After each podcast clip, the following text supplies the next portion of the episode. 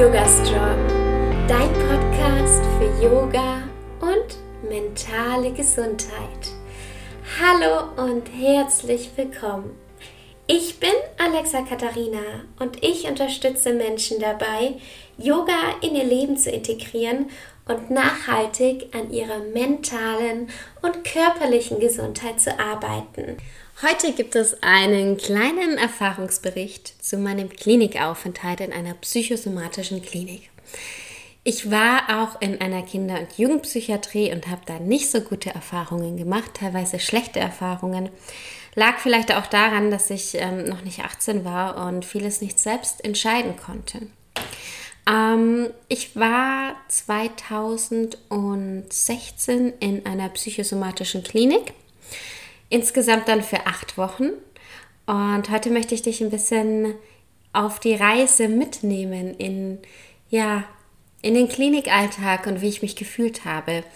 Denn ja, es gibt auch dazu sehr viele Vorurteile und sehr viele Geschichten im Kopf, die man sich wahrscheinlich so vorstellt.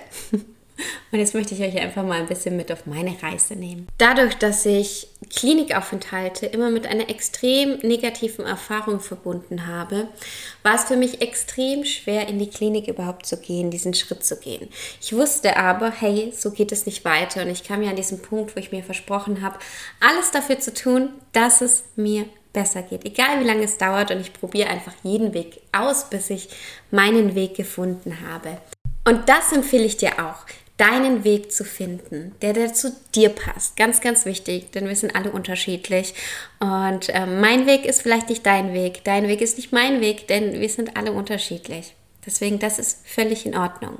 Aber du kannst dich an anderen so ein bisschen orientieren und schauen, okay, welche Wege sind die denn gegangen und die auch einfach mal für dich auszuprobieren und zu schauen, hey, passt das denn zu mir? Oder eben nicht. Bei mir ging es relativ schnell. Ich war damals erst in der Klinik hier in Ulm und ähm, habe gesagt, dass es mir sehr, sehr schlecht geht in der Psychiatrie. Und ähm, da habe ich dann bekommen, nur wenn ich ein akuter Fall bin, also wirklich, wenn ich wirklich so weit bin, dass ich mein Leben in Gefahr bringe, dann haben sie erst einen Platz für mich. Und das war für mich ein riesen Schock, weil ich dachte mir, hallo, ich will ja nicht, dass es so weit kommt. Ähm, ja, und dann habe ich es einfach selbst in die Hand genommen. Habe verschiedene Kliniken ähm, gesucht, habe äh, verschiedene Kliniken kontaktiert, habe mit anderen Leuten gesprochen dann eben die eine Klinik gefunden. Und da wurde ich auch innerhalb von zwei Wochen tatsächlich aufgenommen. Also riesen, riesen Glück. Am Anfang haben wir gesagt, dass es für zwei Wochen, glaube ich, also für wenige Wochen wurde es am Anfang auf jeden Fall genehmigt mit eventueller Verlängerung. Also insgesamt habe ich zweimal verlängert. Vor der ersten Verlängerung war es so, okay, ich habe überhaupt noch null Fortschritt gemacht. Ich weiß nicht, ob es mir überhaupt was gebracht hat und ähm, war einfach auf gleichen Punkt so ungefähr wie davor. ich dachte, da tut sich ja eh nichts und ähm, deswegen haben wir verlängert. Und dann sind wir mehr in die Tiefe gegangen und vor der zweiten Verlängerung war es so, dass ich mich einfach, dass ich Angst hatte, nach Hause zu gehen und ins alte Umfeld zu gehen. Und ähm, das, ob, also ich habe die Fortschritte gesehen und gemacht und ich wusste, wenn ich jetzt zurückgehe, kann ich es nicht halten. Und dann habe ich nochmal eine Verlängerung bekommen. Und dann war die Frage, ob ich das dritte Mal verlängere. Und da habe ich mich aber bereit gefühlt zu gehen. Ich habe mich stark genug gefühlt, ich hatte Lust, ich wollte auch nicht mehr da bleiben, ich hatte kein, keine Lust mehr dort zu bleiben, hatte Lust, ähm, wieder rauszugehen und ähm, ja, habe das immer mit Absprache mit den TherapeutInnen und mit dem Psychiater gemacht, was ziemlich cool ist, weil ich das Gefühl hatte, dass ich da einfach mitbestimmen durfte. Während des ganzen Aufenthalts kam es auch total auf mich drauf an. Bin ich dabei? Mache ich mit oder nicht? Öffne ich mich oder nicht? Und je mehr ich oder schneller ich mich geöffnet habe oder manche Dinge zugelassen habe, desto ja, schneller bin ich vorangekommen. Ja, dann war ich da in der Klinik und habe gerade so dieses Aufnahmegespräch geführt, beziehungsweise musste davor noch kurz warten und wurde dann gecheckt, man wird auf Drogen getestet, man wird gewogen, ein Blutbild wird gemacht noch über die Werte und so weiter und so fort. Und dann war ich da und die Tür war zu und ich habe einfach angefangen zu heulen. Ich hatte so panische Angst, dass das so wird wie davor und ich habe einfach angefangen zu heulen. Ich hatte einfach so unglaubliche Angst. Und dann kam gleich eine Schwester und ich habe mit ihr gesprochen und gesagt, hey, ich, ich drehe durch, ich habe so unglaubliche Angst, hier diesen Schritt zu gehen. Und dann hat sie mich beruhigt und wir haben gesprochen und es hat so gut getan, einfach so einen herzlichen Mensch da zu haben, der gesagt hat, hey, wir, wir machen das gemeinsam. Und ähm, sie war damals ganz neu. und ähm, es war, glaube ich, ihre erste Woche sogar. Und dann sind wir spazieren gelaufen. Und ich habe ihr das erzählt von meinen Erfahrungen davor und so. Und sie hat mir die Sicherheit gegeben, hat gesagt, Alexa, ich bin da, wenn was ist und dann kriegen wir das hin. Und wenn du gehen willst, sorge ich dafür, dass du jederzeit gehen kannst.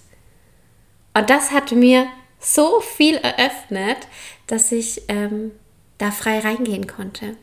Deswegen ist es ganz, ganz wichtig, dass du kommunizierst, wenn du diesen Schritt gehst, dass man mit den Leuten spricht, eh überall im Leben.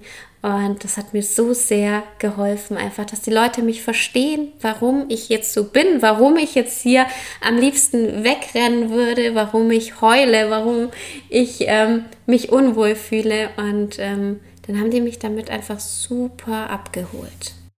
Auf dem Zimmer war ich nicht alleine, sondern ich habe mein Zimmer geteilt mit einer Person, ähm, was ich auch sehr, sehr spannend fand. Wir waren sehr unterschiedlich, aber haben eine ganz, ganz tiefe Verbindung geschaffen, was ich ganz wunderbar fand.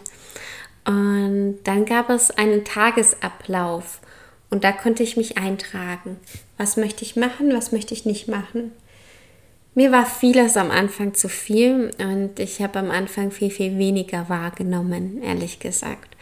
Ähm, weil ich gemerkt habe, dass zu viel Programm mir too much war. Und ich habe mich sehr dann auf Therapiegespräche zum Beispiel ähm, konzentriert. Bei mir hat da auch nicht alles gepasst, das habe ich in der letzten Podcast-Folge auch schon gesagt. Hm, ich hatte zum Beispiel eine Therapeutin, die fand ich einfach total uncool. Ähm, ich mag die Vorgehensweise nicht, das hat überhaupt nicht mit mir resoniert. Und da bin ich dann auch nicht mehr in die Therapie gegangen. Und dann gab es noch Kunsttherapie, das war ganz spannend, das war auch nicht mein Ding, aber hat, ich habe mich einfach geöffnet, hat mega viel Spaß gemacht. Bewegungstherapie hatten wir, Yoga, wir sind gemeinsam essen gegangen, auch jeden Tag zum Frühstück, zum Mittag, zum Abendessen, das fand ich auch ganz toll. Und dann hatten wir natürlich Einzelgespräche, Einzeltherapie.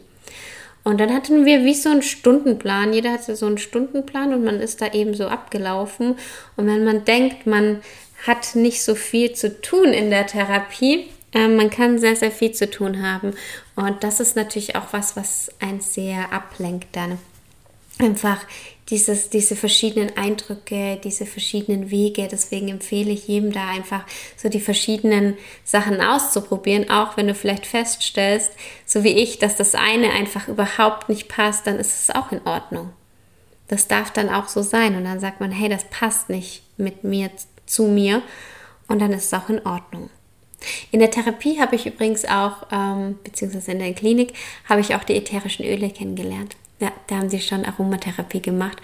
Und ähm, dieses Wissen lasse ich da jetzt auch mit einfließen. Also super spannend. Ich finde es so cool, jetzt so zurückzudenken, dass damals schon ähm, die ätherischen Öle da so den Weg in mein Leben gefunden haben. Genauso wie das Yoga. Auch ganz spannend. Was in der Therapie oder in der Klinik immer ein bisschen schwierig ist, sind die Wochenenden, denn da gibt es meistens kein Programm und die Wochenenden können ganz, ganz schwer sein. Ähm, das war auch das, wo ich mir am meisten schwer getan habe, dass ich am Wochenende allein war. Manche sind nach Hause gefahren, manche durften nicht. Gerade ich konnte nicht, war vier Stunden von zu Hause entfernt und ähm, hätte es sich nicht gelohnt. Und am Anfang ist es auch, beziehungsweise teilweise ist es auch nicht sinnvoll. Bei mir wäre es die ganze Zeit nicht sinnvoll gewesen, wenn ich nach Hause gegangen wäre oder irgendwie in ein altes Umfeld, was ähm, vielleicht manche Dinge einfach getriggert hat oder immer noch triggert. Da wäre ich damals, wo ich da so tief drin war in dieser Therapie, wäre das nicht zielführend gewesen. Und ähm, ja, das war hart, diese Wochenende, die waren hart und unter der Woche gab es extrem viel Ablenkung, extrem viel rein in diese Situationen und ja, in diese Selbstfindung oder dieses Verstehen. Ja, das ist so mein kleiner Erfahrungsbericht von, von meinem Klinikaufenthalt. Ich kann da gern noch tiefer reingehen, sagt mir einfach Bescheid. Abschließend kann ich, glaube ich, sagen, dass es eine der besten Entscheidungen für mich war. Wie gesagt, es hat mich nicht geheilt, aber es hat mich verstehen lassen und danach kam ganz viel.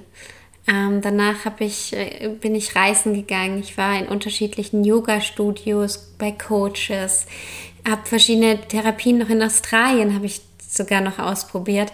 Und alles hat mich ein bisschen weitergebracht. Und alles hat mich verstehen lassen und mir auf meine Heilung geholfen. Und jetzt habe ich mein Auffangnetz durch Yoga, ätherische Öle, Persönlichkeitsentwicklung und durch mein Umfeld, was ich jetzt habe. Und das hilft mir einfach nicht mehr zu fallen. Und deswegen ist es ganz, ganz wichtig, Schritt für Schritt den Weg zu gehen, egal wie lange es dauert. Du kannst das für dich tun und du bist es dir schuldig, dir das Leben zu kreieren, was dich erfüllt. Und ich finde, am Anfang fühlt es sich an wie so ein großer Berg, so ein schwarzes Loch. Wo fange ich denn an? Wie soll ich das tun? Ähm, glaub mir, da war ich auch. Dieses, dass man nicht weiß, welchen Schritt soll ich jetzt als nächstes tun.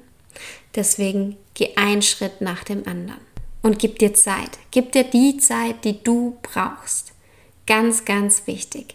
Jeder Mensch ist unterschiedlich und jeder Heilungsprozess ist unterschiedlich.